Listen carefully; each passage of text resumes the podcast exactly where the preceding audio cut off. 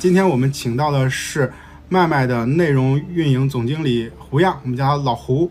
然后他其实是一个老运营人、老内容人，就他是真正网易最好那个年代的时候，他其实是网易门户的这个主编。然后我们一会儿跟胡样会聊一下，呃，我们怎么去看呃内容这个事儿。但是我们会聊的有意思一点，我们先想从一些呃具体的案例或者是热门的这些内容爆款聊起来。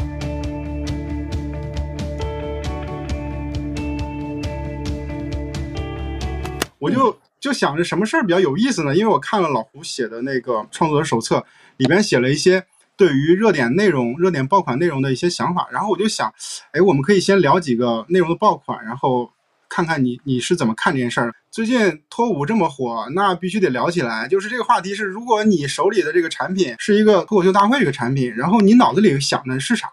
脱五已经五年了，五 G 了，它其实它的产品啊，它的内容啊，都已经很固定了，商业模式也固定了。那这个事情交到你手上，你该怎么去运营呢？今天我是一个运营运营运营人的话，我会在想，李诞和效果面临的挑战是什么？就是五年了，对吧？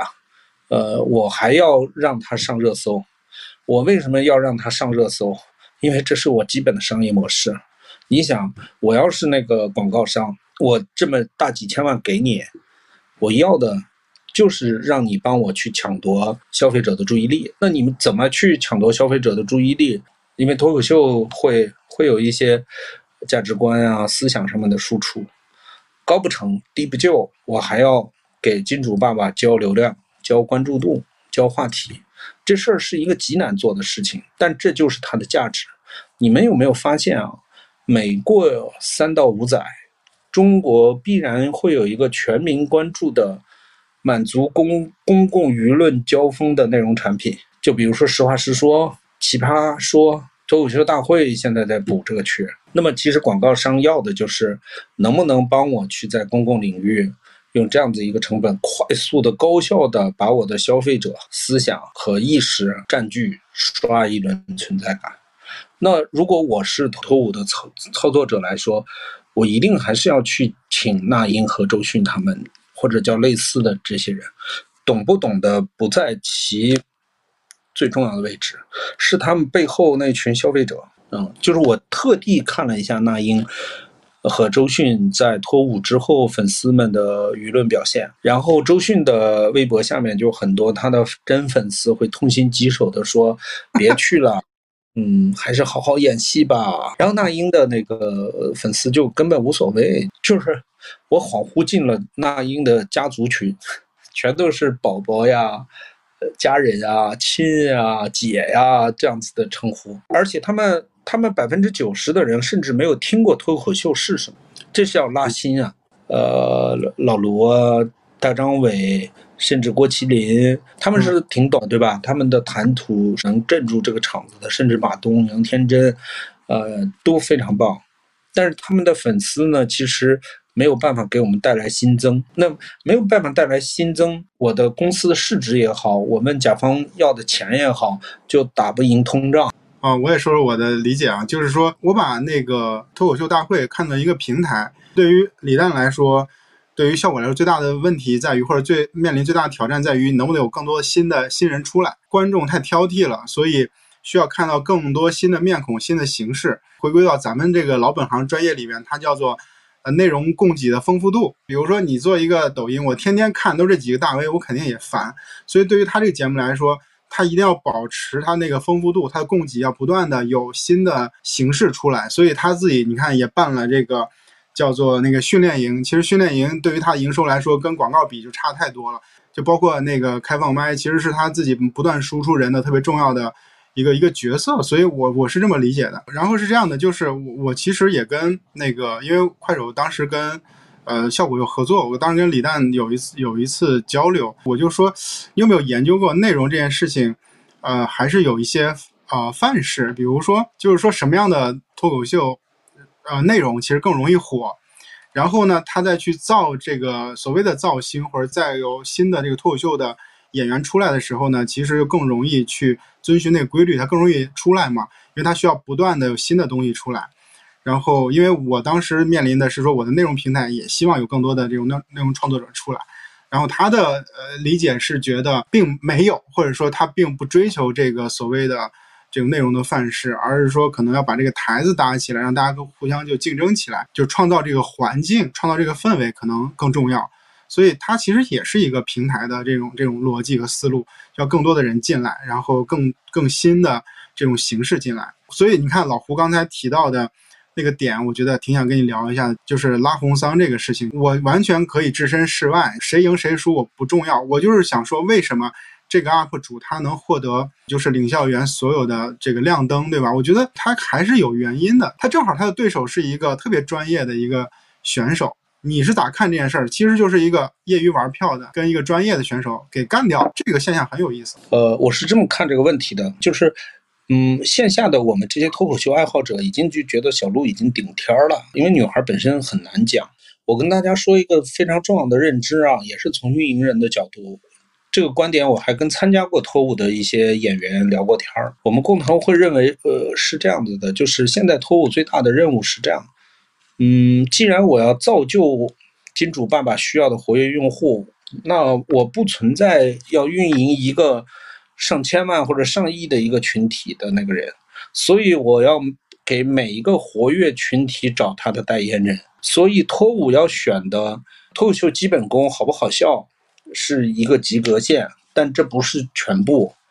更重要的是你那个人设背后代表了哪些人，可以在社交网络上把你聊到热搜上去。所以拉红桑和小鹿这个冲撞的事件本身就具备这样的实力。另外。拉红上，小鹿复活，这是一个非常剧本的剧本，这个就不聊了。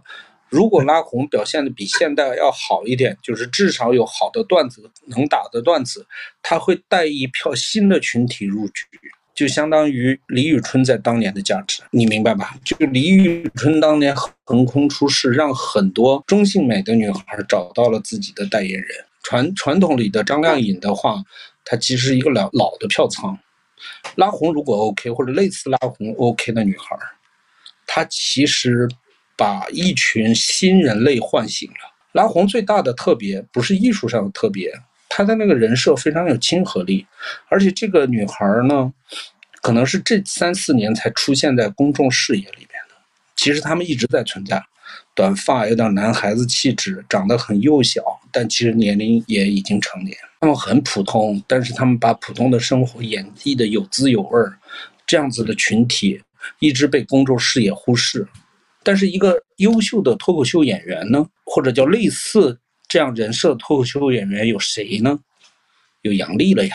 这是我们要拉新，我们要精准运营一群新新增用户的留存的问题。明白？对对，这个例子，呃，老胡讲特别有意思。他他的点是在于，就是通过。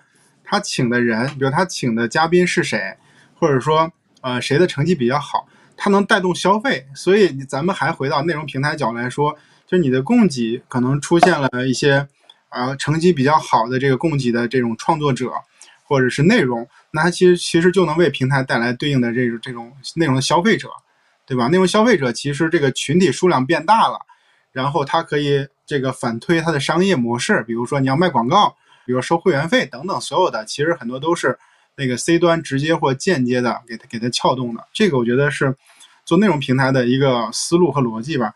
然后那个拉红桑那事儿，我还想再继续聊下去，就是呃，其实老百姓或者其实观众对于呃专业程度这件事儿是不在乎的，对吧？在乎，为什么呢？今天我还听一个好莱坞的老编剧曾经有一个名言：观众说不出来。但观众心里什么都明白，就是他没有办法用专业的语言系统表达他的需求，但是他开不开心、快不快乐、能不能够听下去、有没有共鸣，他的生理、他的心理会反映出来的。但是他分辨不出来，或者他表达不出来，或者说他在看之前没有办法去挑选更精彩的内容。这是他无奈的啊，但是脱口秀其实会教育一波一波的用户。嗯，你看过十个专场，和你看过十个短视频的人鉴赏能力是不一样的。因为普通的东西就是会反复打一些简单的点，你就麻了嘛。像我们看的多的人，就会基于一层一层的认知去寻找更难的东西，所以你看的越久，会觉得周奇墨越厉害，就是这个道理。老胡，我想说下我的观点，为啥我觉得就是不重要？我还是坚持我的观点啊。原因是这样的，就是大家比如说就拿脱口秀而言，大家去看这个内容的时候是开心的。就是如果说就像你说的这种，大家笑出来了，或者是生理有这样开心的这种反应，那其实就是他就会觉得这内容是好的。那如果这个专业跟能让用户开心这件事情，并不一定是等号。就是为什么？你看，就拉红桑这事，他一定是不专业，但是他一定还是让很多的年轻朋友开心了。那他为什么能让人开心呢？开心的其实对他是满意。那时候。如果说，比如像老胡这种专业的这种学者，或者是，就是像老韩这种人出来说，说这个，哎，他不专业，小鹿的专业，他会觉得说这有什么关系呢？就我觉得开心就够了。然后我这边补一个例子啊，就是因为你知道我以前在猫眼电影做电影嘛，那个时候就是有一个事情，就是评影评这件事情，我们那时候分成两个群体，一个是说那个叫做呃网友的对电影的评论，一个是专业呃学者对于电影的评论，你会发现。专业学者对于电影的评论都是被骂的，就是大家都骂他，就是你你说的这是什么？就是我根本就不关心你说的。比如说，专业学学者会说，呃，就是剧本怎么样，灯光怎么样，然后或者是节奏怎么样，表现力怎么样。就其实网友对于电影的评价就是什么呢？就是全程无尿点，就是爽就够了，视觉听觉的这种整体的体验。那其实脱口秀也一样，就是你让我开心就好。我我知道你要说啥，我们不说专业和业余的分别。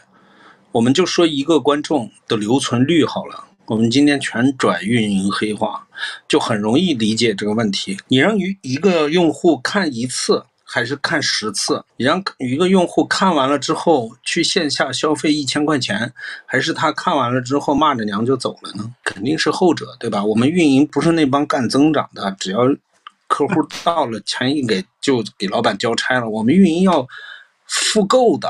我们运营要留存的拉红桑的问题，或者叫以前普通的网大五秒钟拉新的那个问题，就是增长和运营的质的区别。我就讲拉红的那个笑话，谐音梗的那个栓 Q 啊，就我真的是会谢呀。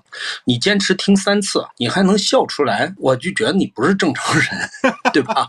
丰富程度的问题呀。你第一次看那个东北人大战僵尸，你觉得我操太屌了。明天你看僵尸大战吸血鬼，你觉得哎呀还是刺激。你看三十遍你会吐的。人人的审美其实是，你不看过好东西，你不知道自己还要。我们就是要用不断的好东西，让他花更多的钱，商业价值才更大呀。如果我们我的俱乐部全都是拉红老师这样子的人，那叫 MCN，他得不断的去拉新，不断的去拉新。有一天新拉完了，剩下的就是掉粉啊。为什么小鹿可以卖八百块钱一张票，二十个城市巡演半年，大家还去买，三秒钟票就出完了？为啥？因为他想用四十分钟过完一生，或者用一个小时的时间重新体验。那个女孩的人生，那个丰富程度，那个性价比是极高的，它不是一个免费的 UP 主可以搞定的。你真的让拉红桑去卖票，很难卖出去啊。就是米老鼠、唐老鸭、漫威才会让你花几千块钱，带着全家老少不远万里去迪士尼乐园。你弄一个普通网大，让你掏十块钱，你都觉得有病吧？这就是内容的价值和力量呀！那老胡，我我就是用你的理论，然后再给你杠一下。就是你在那个小报童里边曾经有一段就讲生活，就是我们看到的很多的你叫做情景喜剧，或者说新场景下情景喜剧。然后我的理解就是以前我们短视频平台。做的这种短剧，然后你会讲说要生活化，就是你会看所有的比较火爆内容，一个是说像疯狂小杨哥、PM 圈子，还有疯产姐妹，就他们就是你的说法时候，他们都是源于生活的，就非常生活化，然后把生活里边的那些点，就那些痛点或者是让人爽点的东西提炼出来了，变成内容。它其实也不专业，或者看起来也完全不专业。那为什么这样的内容就会让大家都喜欢呢？我我觉得喜剧喜剧是这样的，比如说我说了脱口秀之后，我的一些好朋友见了我就喝酒的时候就说老胡你说一段，我会很尴尬啊，就是我特别不自信，就是他们肯定不会笑的。我说多好，他都不会笑的。为什么你知道吗？就是你心里面有防火墙，我是无法搞笑你的，对吧？你如果你遇着老胡要搞笑，我只能给你裤裆藏个雷，我给你耍一下。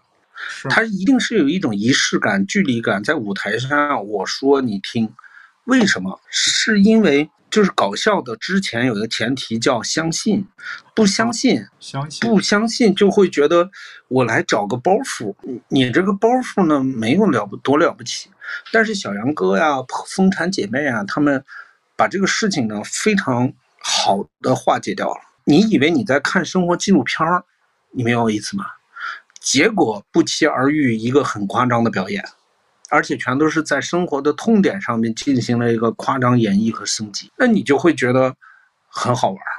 另外，它其实最重要的一点是啥呢？他们每个人都把房间里的大象演绎出来了，什么意思啊？你看过《东方喜剧人》和春晚这样的东西吧？为什么我们越来越笑不起来了？我觉得首先是单调了。就是过来过去老是那几类人的几类感动，你都能猜出来了。对，对。但是很多人的生活方式，尤其是像小杨哥这种老大不小了，还跟父母生活在一块儿，啊，说着浓重的口音，成也不成，香也不香，对吧？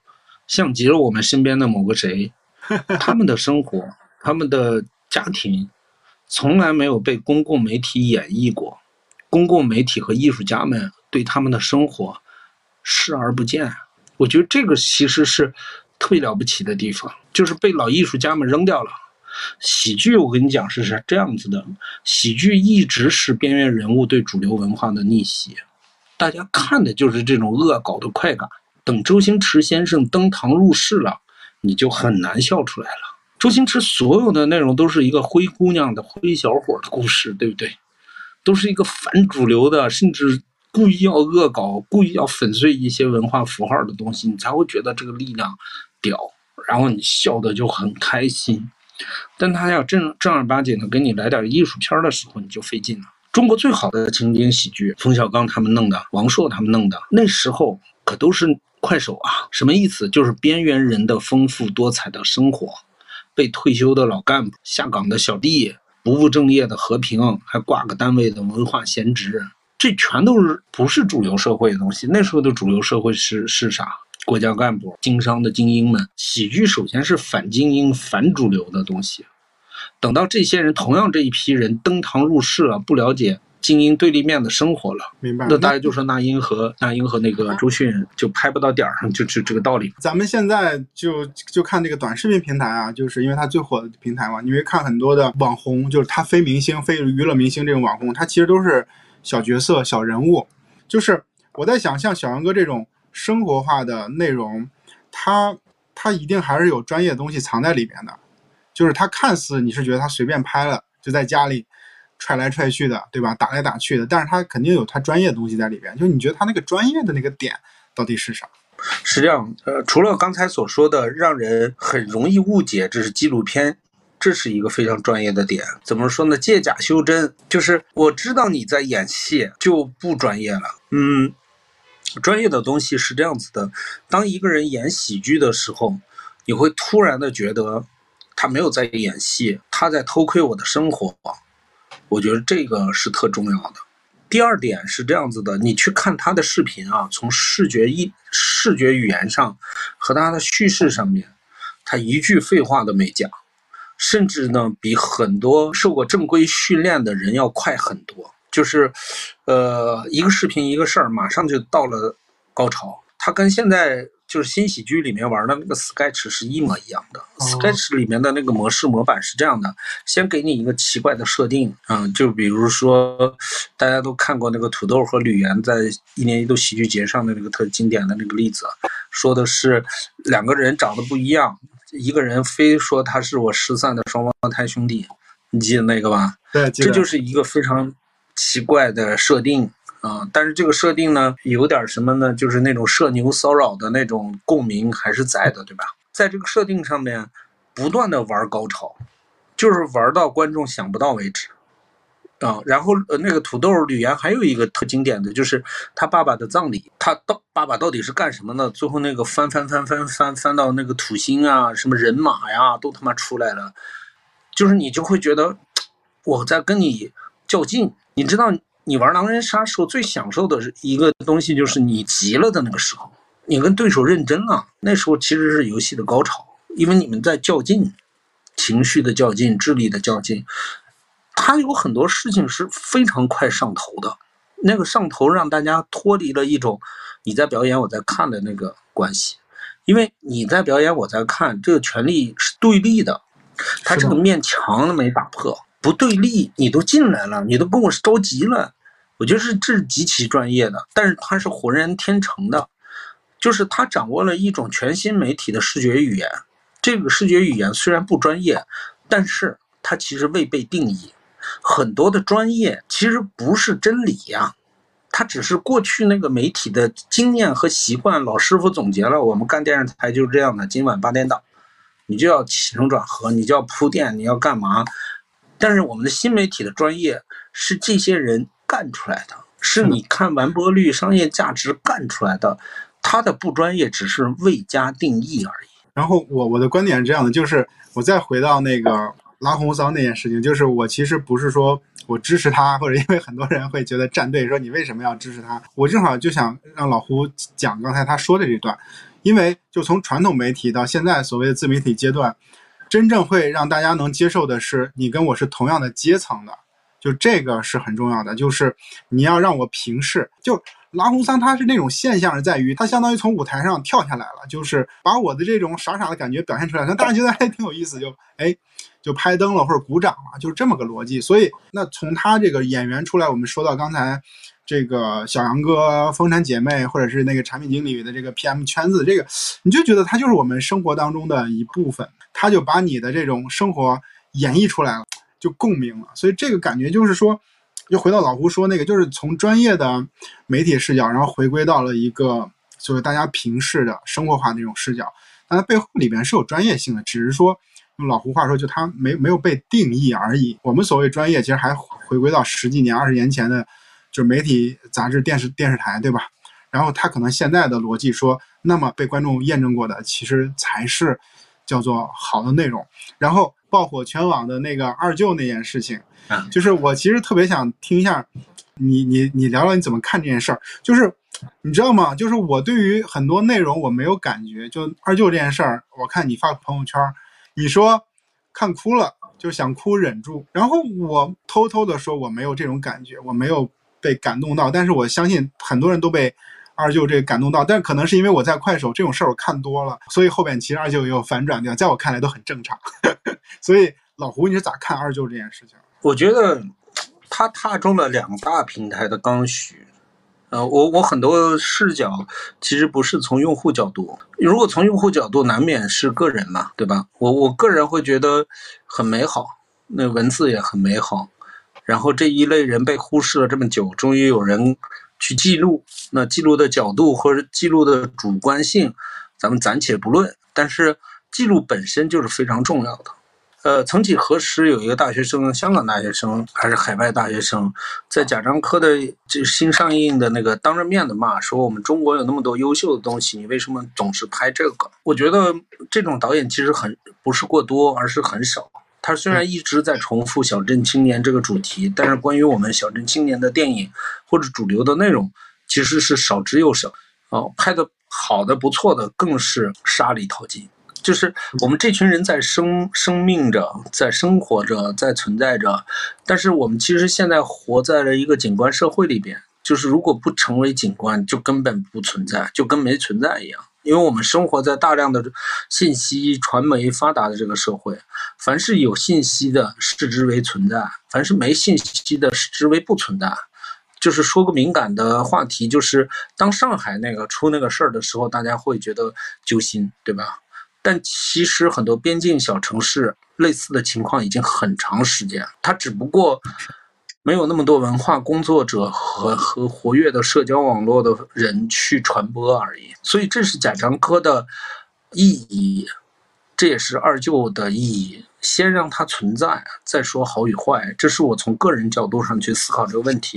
从平台角度上来说，我会觉得它极其有价值。它的价值是啥？你去看 B 站在之前受了一个多大的雷，具有极其浓重的日本民间文化的色彩啊，它会让 B 站的很多活跃的用户很分裂。但是你为什么还有另外一个文化在牵扯着我？我是该骂你还是该拥抱你？啊，然后这个事情官方也要批评了嘛，对吧？正当洗不清、摆不脱、聊不干净的时候，突然出现了个二舅，简直天降二舅，拯救了平台。突然平台的文化就自洽了，对吧？这个自洽，而且是上下都 OK 的。什么意思呢？就是我是一个城市青年，就是那个叙事者是城市青年，他回到农村去关注这样的生活。他不是像以往那种啊，这个创新点就来了啊，他不是像以往这种去可怜、去同情，而是说什么我被治愈了，我被鼓舞了。为什么你会被鼓舞呢？我跟你有毛关系呢？我就想不通这件事情。我会觉得，就是我们在运作爆款，爆款的背后有居有平台的需求，也离不开很多用户的用脚投票。爆款永远都是两股作用同时使劲儿的一个化学反应。我们先说平台的需求，它需要创作者给创作者一个范式，用这种正面积极的态度去说被忽视的农村，把他的精神力量内涵挖出来。我我我现在有点理解这这件事情，就是说，首先，呃，从内容上来说，这个内容的出现对于 B 站来说是很大的一个冲击，但冲击这个词不是坏词啊，是说对于它的社区文化。当时那个状态的一个巨大冲击，但是他这个点，就像我刚才说的，如果是拍这个小人物或者农村呃朋友的生活，是这种亲人或者是家人的生活，并不是一个非常稀缺的事情。但是他那个视角比较独特，是呃所谓城里人拍农村人那种那种视角，就他那种拍摄方式和解读的东西，正好是很容易被这个平台的用户所共鸣。因为我刚才就老胡讲一半，我就想，为什么更容易被接受呢？是因为他的这个拍摄视角、讲述故事的方式是。呃城里人的这种视角，所以大家更容易接受，更容易 get 到。我觉得关键点是这样子的，就是虽然快手有很多二舅，但那个二舅没有被城城市人消费，是第一层。第二层是消费出来还有巨大的冲突，它提供了一个冲突性的话题，就所有的爆款啊，是让别人可以下嘴。好的东西未必是爆款，是因为它让人闭嘴了，它让人看到哇。太牛了，无言以对，那个爆不起来。你看啊，二舅一出，高阶的城市青年会说：“你们在消费苦难。”他是不是给这群人写文章的素材？而且他可以反讽我们喜欢的这些人太纯真了，太幼稚了。你们在歌颂一个东西。高阶的城市青年呢，可以这么下嘴；中阶的城市青年呢，比如说我们这种从小镇出来的人，一下会被触动。是因为谁家里没个二舅啊？我二舅有一年在他孩子上大学了之后说：“呃，我报了一个团去旅游。”我说：“是哦，你都快六十的人了，为什么才去旅游？用这样的一个生活方式？”他说：“不是我想去，我根本不喜欢旅游，因为他没有这样的日常嘛。我要陪一个老哥们儿，我那个老哥们儿检查出来了癌症晚期。”如果我不陪他，他也不会去旅游。但是他还没有出过甘肃省呢，这是我二舅的故事啊，我没有办法去面对。但是他他这个东西都这么多年了，都还在我脑子里面。其实就是我们城市人习以为常的生活。嗯嗯，背后也是一部电影。就听你这两三句讲来，你想过没有？就是 B 站现在的 UP 主，过去是什么样的？过去是你游戏玩的要屌，呃，数码上要硬核，呃，二次元要深。要高能，鬼畜要做的溜，你才能占一席之地。但是我跟你讲，每个平台都有成功者的诅咒，就是如果永远是比拼这几个环节的话，它就没有办法扩大，没有办法扩大它的市值和股价怎么扩大？怎么让资本满意？但是呢，你一扩大吧，你就要跟快手、抖音撞线了，对线了，你又不可能把他们全部连根拔起到这儿，所以要有自己的新生态，而且不能够跟之前的老东西违和，而且还要出来。所以现在 B 站其实在做硬核人文领域，硬核人文领域包括这么几个环节，一个是社科知识、哲学知识，但是在这种人文生活领域，就是这种艺术领域，它永它不可能永远跟你们快手去比那个生活 vlog 那些玩意儿，对吧？普通创作者需要新的范式，啊，就是用这种情怀呀、散文诗的形式和不那么悲伤的形式去呈现一种别样生活，是扩圈儿里面必须要有的范式。所以，不是二叔就是二舅就是三舅，一定要让这个圈子里面有代表。为啥要教这群人做起来？以自己的方式，以更硬核、更唯美的方式。所以，这其实是运作的需要吧。就是他可能不是说这个二叔二舅是运作出来的，我是说这一类人啊是反复运营试出来的。就是刚才接着老胡说那件事儿，我想再再延伸聊一下。你说平台它出来啊，比如说出来二舅，或者是说抖音出了刘畊宏，出来这个东方甄选董宇辉，他是平台推出来的嘛？因为刚才你就是有点呃意思是说啊，那个平台再去推，平台需要这样的人。但是我的视角来说，本身人家的那个播放量就已经挺高了，所以我也跟抖音的人也聊过，包括我自己在快手，我有一个简单的结论哈，就是说这个人不是平台强推出来的，平平台没有能力强推出来。比如说今天我决定用一个月时间推老胡，我可能推出来了，可能推不出来。如果推出来了，其实是人家自己牛逼；如果推不出来的话，就是是他自己不行，就跟我没有那么强烈的关系。可能往往就是大家是。反向归因，就比如说刘畊宏出来了，大家会说抖音在推，或者说东方甄选出来，大家会说因为老罗不说了，然后呢，这个交个朋友们变成 IP 账号了，机构账号了，然后所以说想推出来一个人，推出来一个机构出来。其实呢，从我自己的了解，都是他们自己跑出来的。然后呢，平台一定会推，但是他推这个动作是他的日常工作，他都会去挑几个重点账号去推。那真正谁能出来，还是要靠他自己。所以我觉得二舅其实也是跑出来的，可能这一百米跑足够快，跑到九十米，可能官方又后边踢了一脚，可能更快一点。那大概他出来原因还是因为人自己的原因。我我我觉得我我说三句话，把这个事情尽量的说的更更底层或者接近普世的一些东西啊。第一啊，就是任何一个平台，不管是它多大啊，DA 是两千万也好，八千万也好，一个亿也好，它每一天的流量池都是有限的，对吧？我们所谓做的运营的人，就是把有限的资源呢换来更多的用户时长啊，或者用户留存。你能换来多少的收益啊？就这是你要去盘算的嘛。所以其实很多时候。就是，尤其是现在算法年代的运营，并不是用自己的审美和独特的见解，或者说自己的个人直觉去决策了。我们网易刚开始的时候是全都是自己决策的，这其实，在算法年代是不可想象的，因为我们运营要运营有限的资源产生能量，否则的话，我们周报咋写，OKR 咋完成？就是运营其实沦为就是说就调试机器的人吧。对，以前我们确实是手工艺者，但是那时候效率更差。我并不是厚此薄彼，我只是说各自的局限性。第二个层面是，呃，什么时候运营会往死里推一种东西啊？是在打竞争的时候。我举个例子，大家就明白了。抖音的新增用户的票仓在哪里呢？第一个就是理工男，嗯，消费高，一毕业就有高薪。第二种是，呃，我我这个年龄靠上的五十来岁的。叫银发一族，前者在哪儿呢？在 B 站，在虎扑呢。这种人不但不上抖音，甚至还在文化上歧视和鄙视抖音，因为确实也没有什么内容上可以满足嘛。第二呢，是银发族，银发族本身是在这两年才开始刚刚上网的，所有平台都缺这类人。那么好了，我平台要是干 B 站，我就是想要这群人，那我肯定是要从矮子里面拔将军干一票。就是比如说，当我的麦麦充斥着很多 HR 和猎头的时候，你这样子的运营大咖来，你写的差一点，我都想推你。嗯，为啥？因为你起来了，起到示范的作用，才会给我带来新的用户群体。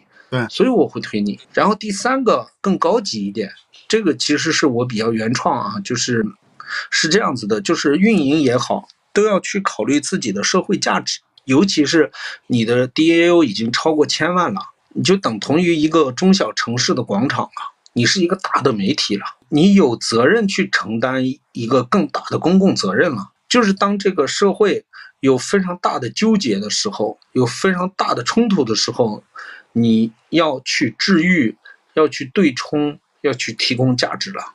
比如说，我们这种北上广深的人卷不动了，是回老家吗？回不去啊，卡在中间去他妈哪儿呢？我们这种老互联网人，Web 三点零看不懂啊，啊，互联网也不招人了，咋办呀？这种心理的非常巨大的焦虑，就会产生巨大的内容价值。就一方面是我们的痛嘛，但是如果有一些内容可以缓解我们的痛，甚至治愈我们的痛，甚至给我们了新的方向，你不活就怪了呀。啊，我觉得这是三个方面，一个就是我们在服务算法，并不是我们在决策算法，算法是一个黑箱，为我们取得最大利益化啊。第二个就是我要打竞争战，我要获得新的用户。第三个就是我要对得起我的社会价值，我要去看芸芸众生他们的需求是啥。是的，对我我特别喜欢刚才老胡说这三点，就尤其是第三点，我就特别认同，就是运营我们在现在当下的这个角色里边职责当中。你是有社会责任感的，呃，你有能力去呃筛选出来的内容，推出来的内容，其实就代表了一种价值观。这种价值观就是会对于社会是有影响的。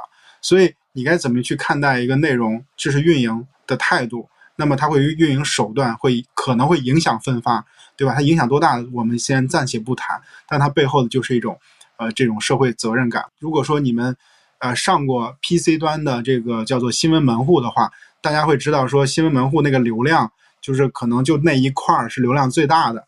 那个那时候老胡就是负责，就是他妈谁上那块儿，我觉得这个事儿特牛逼。就是因为刚才你讲的这个价值观这件事情，就我特别想问你的是，说当时怎么决策去上谁什么样的新闻，谁能上到那块儿的？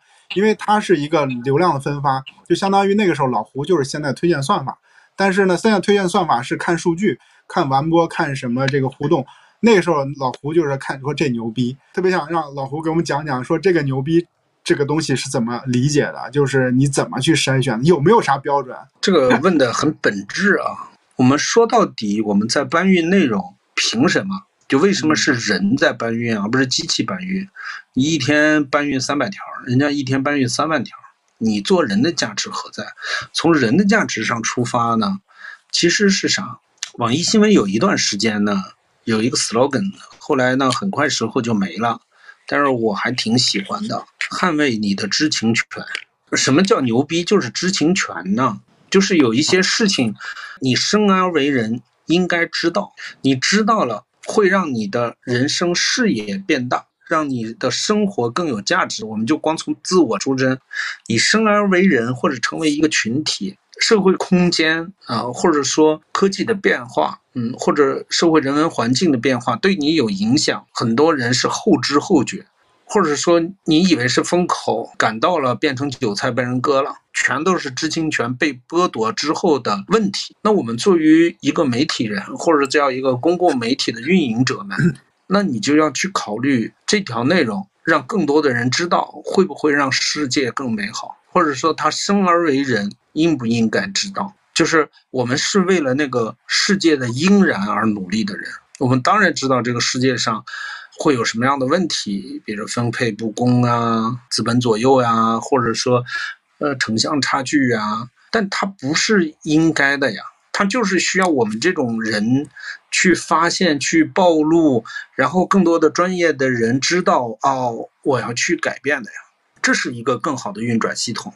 但是，嗯。到了今天的算法年代，其实它不是 for 公共的，这是算法最大的一个问题，它是 for 你个人的，就是说你能不能够攥紧你的手机，眼睛对着屏幕不要放下去，它是为这个东西服务的，因为只有为这个东西服务，才才能获取流量价值，才能曾把我们免费的注意力换成钱，然后让公司成长。但是社会真的会因此而运转更好吗？这个其实是被忽视的呀。那我为什么觉得那条牛逼？那条应该放头条，那个放首页。毒奶粉那个黑保安，是不是应该去解决解决？谁去解决？怎么去解决？那这才是关注的力量说到这儿的时候，我就突然有一丝丝的难过。这种价值观、这种社会责任、这种啊，让大家知道真相，其实就是一个老的传媒人、老的媒体人，他的这种刻在自己身上的烙印。但是你会发现，这个东西没什么错，它应该是正确的。但是呢，我们当下其实还是被算法碾压的。就这种碾压是在于说，就我们看到自己家人刷手机的时候，我不知道你们是什么感受。其实我的内心感受是，我不希望他们刷。每次我看到他们，我都说你不要刷了，对颈椎不好。我说你不要看了，那个东西不对，嗯，都是假的。就我就不希望他们用这些东西。但是我们还是被碾压了。就这个。那个现在已经没有这种能力去把这些我们认为价值观对的，或者是让大家知道真相的东西再把它呈现出来。大家看到东西都是完播率比较好的东西，所以还是很无奈啊！其实这时代发展到这个阶段真的很无奈。嗯，我我说两句算法的好吧，就是它是一项技术，对吧？就任何一一项技术，如果只看到它的坏，看不到它的好，我觉得也是痴人说梦。它它是一个很复杂的东西，它有很多面。我们刚才说的，它太多不好的东西，比如它忽视一些群体的公众性的东西，但是它对个人的关注，啊，尤其是细分赛道的效率，其实是比我们以前更高的。就是网易新闻以前建立在一个信息并没有那么多的时代，或者叫优秀的信息并没有那么多的时代，但那时候基本上百分之八九十的还是专业的媒体的人拿着工资去写的内容。是吧？现在有很多自媒体，有很多生活的感受，也很高质量的迸发出来。如果没有算法的这种高效率的、精准的、个性化的分发，有很多内容会被忽视的。我们必须要肯定它这个进步的意义。但是，嗯，算法的最大的问题是啥呢？就是算法不应该有一个价值，就叫做流量最大化价值。你明白意思吧？如果流量最大化价值它只适合一种商品。就是所有人都能用，但是它忽略了很多高价值、高利润的产品的推广作用啊。另外呢，无形资产和观念资产会在这个流量的价值上无限的会被贬低。就是算法是好的，我再次重申，但是算法如果只导向中央集权，如果算法只导向看完了再买单这样一个单一的操作，它就是有问题的。算法不是问题，是没有更高级的算法的进化。为我们服务。如果算法帮助我找到真正需要我的观众，然后先订阅、先付费再收看，我要对得起他的服务，我能够体面的生活啊。比如说，那就会解决了很多优质内容人、小众内容人的具体的问题，因为我不用去拼那个流量池，我拼的是客单价。为什么要拼完播率这么愚蠢的单一数据呢？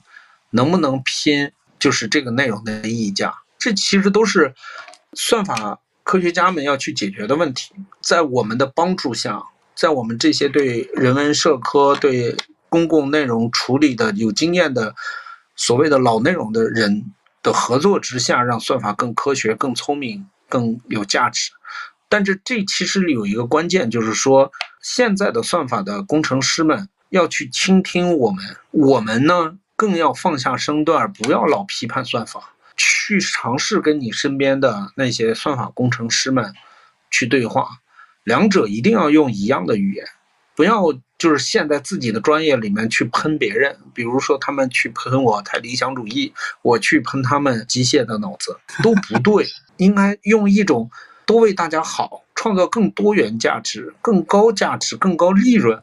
因为你看，现在整体的平台，人人都在线，人人都上网了，新增用户没有那么容易粗暴的拉了，再不会出现第二个今日头条了。但是高价值的内容、优秀的内容，其实别人没有动力写，你发现了没有？对吧？人家写出来评个论文，或者说给一个大佬去买一大单，他凭什么要用给公众去享受呢？所以，Web 三也好，道也好，他是在看到这些问题的。比如说周奇墨这样子的人，为什么不免费的在快手和抖音去更新自己的段子呢？我觉得并不是说艺术形式的所限，美国的牛逼的脱口秀演员最后还是会走向，呃，综艺节目、喜剧电影、喜剧电视剧、情景喜剧的，他们不惧怕媒体媒介的变化，其实就是利益分配的不科学。我放到快手上就会被你们盘剥嘛？快手其实就是那几个人最牛逼，我们这种二号位、三号位、四号位就只能自我剥削，就是那个呃《未来简史》里面那句话，就是我们是算料，我们是算法的算料，但是我们没办法，因为算法非常单一的去用这种商业模式来解决它生存的问题，所以算法需要进化，算法没有问题。明白，这件事儿是这么看的，就是算法整体来说，它是科技的进步、技术的进步，但重要的是说，机器算法和人的意志会整合的更加的合理。比如今日头条那个年代的时候，更多的靠算法去运转。那么算法人工和 AI 嘛，AI 的话一定还是要服务于人工的。那人工在这个逻辑里边一定可以去承担更多的角色。那这个东西可以在很多的现象里边能看到，比如说在我的前四啊、快手里边，其实我们已经加入了很多人对于内容的一些判断。它的这些判断呢，实际上是对于内容的价值观、内容的观感上的判断。那这些判断会带来的结果是说，你会发现整体的内容的视觉上的观感。啊，调性上的这种感受会好了很多，这个从数据上和直观上都能得到感受的。它的这种提升就是刚才老胡说的那个逻辑哈，就是人和算法更好的去结合了。那我们可能把算法看作一个科学技术，那技术的迭代一定会带来一些负面的东西。那么本身它还是积极的。那么我们积极的点就在于啊，如何更好的去应用这个工具。然后我想说，刚贼心不死想问你的一件事儿，就是因为你的。小报童里边提到了这个雇佣者这件事情，就 雇佣者为什么他会让小朋友们都会唱？就是因为我我儿子九岁，我从来不让他去看短视频的东西，他手机不能用，但是他回来就会唱，真的就像抖音里边，你你你唱一句，后边大家真的会接，这这这不是演的，这是真实的，因为我儿子就是这样的，所以我想问一下。他为什么会有这种现象？原因是啥？我我自己有一个比较个人的一个观点，说出来呢，呃，跟大家碰撞碰撞，产生新的火花。就是说，我们就从文本和用户的群体意识意志上面去思考这件事情。我写了一个特别标题党，我在我的小报童里面，创造者手册里面写：一无所有和雇佣者到底有什么相似之处？一无所有是我这个年代的文化标志吧？嗯，对。前两天听崔健的直播，泪流满面啊。呃，你们发现没？我们先说一无所有啊。一无所有产生的那个年代，有一个时代的问题，就是有一个 bug 在每个人的情绪里边。这个 bug 是啥呢？知道自己在系统之内混不下去，前途呢一片暗淡，可能会被下岗。但是真要让他去南方，是不是又有点不敢？明明已经一无所有，明明一无所有才能获得未来，但是就是卡在中间了。你想，你要是甩了自己的集体身份，甩了自己的铁饭碗，你真的去南方干嘛呢？但是明明看见那些已经闯到南方的人一个个发财致富，自己是不是还是有点不忍？我个人的理解啊，该喷就喷啊，不要留情。这种一无所有，在他歌词的描绘下，帮助大家自洽了。就是我虽然一无所有。可你爱的就是这一点，这就跟我走。这种悲凉，这种无奈，这种卑微，被歌词升华和演绎出来的一种神奇的力量。而且这种神奇的力量，恰恰就是推动我迈出人生的那一步的。我把一无所有这句话喊成了一种力量，它为卑微的人、无能的人注入了一种力量。那么好玩的地方就来了，你们知道《孤勇者》的歌词吧？你你想过这些年轻的孩子生活在一个什么样的情境里面，你就知道这几句话好力力道好大。他们在什么情况之下，贫富差距非常大，他看得出来谁穿名牌，谁家里有钱，父母背后站的是是什么地位，这些小学生们知道的很。然后在学校受到的压力，在校外受到的压力，回到家里受到的压力，是不是非常大？本身就不平等。但是呢，咬碎了牙往前走一步，没有别的选择，上不了重点，跟不上，没戏。那这种纠结，这种 bug，是不是得来喊几嗓子才会爽啊？你们有这种感觉吗？就是很多公共性的内容、大流行的内容，全都是帮助大家喊了那么一嗓子，就是在复杂的精神之下，他把卑微化为力量，让更多的人获得了生活的能量。哎，押韵了。是是是一种情绪，是不是很舒服？对，是一种情绪的宣泄或者是表达吧。对，如果没有艺术家的加工，这种情绪就只是情绪，比如说草，嗯啊。但这种东西是非常真实的，这种东西在艺术家的加工里面被升华成歌，然后这种歌，当我唱出来的时候，我发现你也是这样，这个就特别了不起了。我打断一下，孩子们真的懂这些文字的力量吗？嗯，好问题，我反问你：我们那时候真的懂王朔吗？后来真的懂王小波吗？在春晚的时候看到赵本山讲忽悠的时候，我们真的懂他后面的喜剧原理、流行文学发展脉络或者自由主义精神吧？就是我十几岁的时候肯定不懂《我爱我家》，就我现在的时候就会懂，这他妈不就是社会现象？但是以前不懂，我也觉得很开心啊。我觉得是他们不懂如何去解释自己内心的需要。就我给你举个例子，这两天我跟幼儿园的老师交流一下，我孩子的有一个奇怪的现象，就是他会去拍别人，就有点像打了别人一下。他不是为了打而打，他不是去打，他是喜欢对方，他是想跟别人交流，而没有那个方法。对，你说他懂吗？他不懂，不懂。你说他不懂吗？他知道自己要去表达。其实好多人老把观众和创作者分得这么清楚，说观众不懂这些，你们创作者这么努力干嘛？就是观众不是不懂，观众是不可能把自己的需要用你的专业语言表达给你听而已。他们比什么都懂，都是人。那你说为什么？这么多古典流行小说，就剩下这四部这么长时间，那都是靠评书人口口相传出来，后面的人编纂成的。那参与阅读的人、喜欢的人，是真的懂中国文学吗？是真的懂三国的谋略？是真的懂《红楼梦》的价值吗？不会。但是那里边有一些各个朝代人都有共鸣的人物、命运，然后最后文学家们、历史学家们用自己的语言。把它专业化呈现出来，我们说哦，那伟大。但你把它念成评书，还是一样的精彩呀，没有过时。所以观众不是不懂，是没有用专业的语言把它表达出来。嗯，他没有跟你对话的能力，但是他们有足够强大的消费能力。观众们有行动，然后他不一定能跟你用专业的词汇来探讨。所以我觉得这个点就特别好。然后，另外我在想，就是这里边可能也有音乐的力量，就是所谓音乐和节奏，它是对于人的内心或者对于情绪是有它的带动作用的。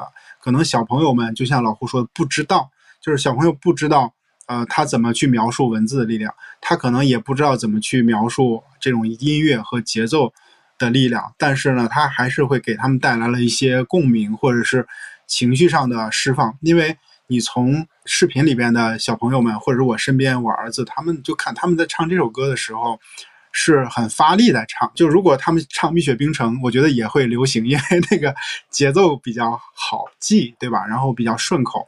但是它不是那种发力或者是情绪宣泄的这种这种唱法，所以可能除了文字的力量以外，可能音乐的这种节奏本身对于人的这种触动也是非常大，它也是能把情绪勾出来的。嗯，我觉得内容这件事情，我跟老胡今天晚上聊的其实很复杂，但是用最简单的一句话，就是我们还是啊相信、追求，然后也去做我们认为的好内容。这个就是，呃，至少是我们这个年纪或者是从这个年代过来的人的一个信念，然后也是我们落地到行动的。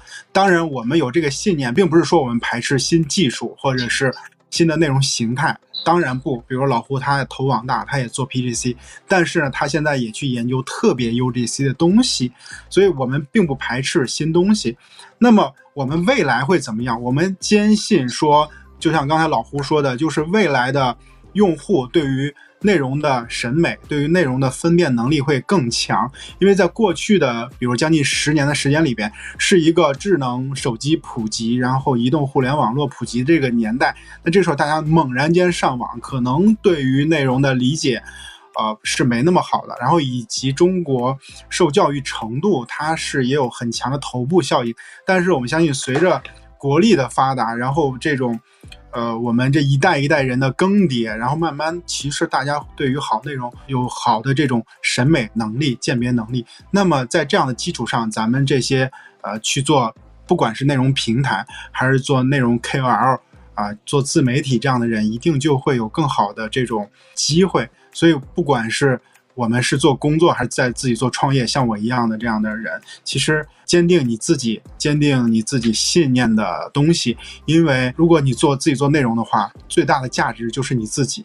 你只有做好你自己，然后才能去生产出有自己特定价值的内容，然后才会被别人识别，然后才能被别人喜欢啊。这个呢，其实也老胡在他自己的小报童里面有提到过。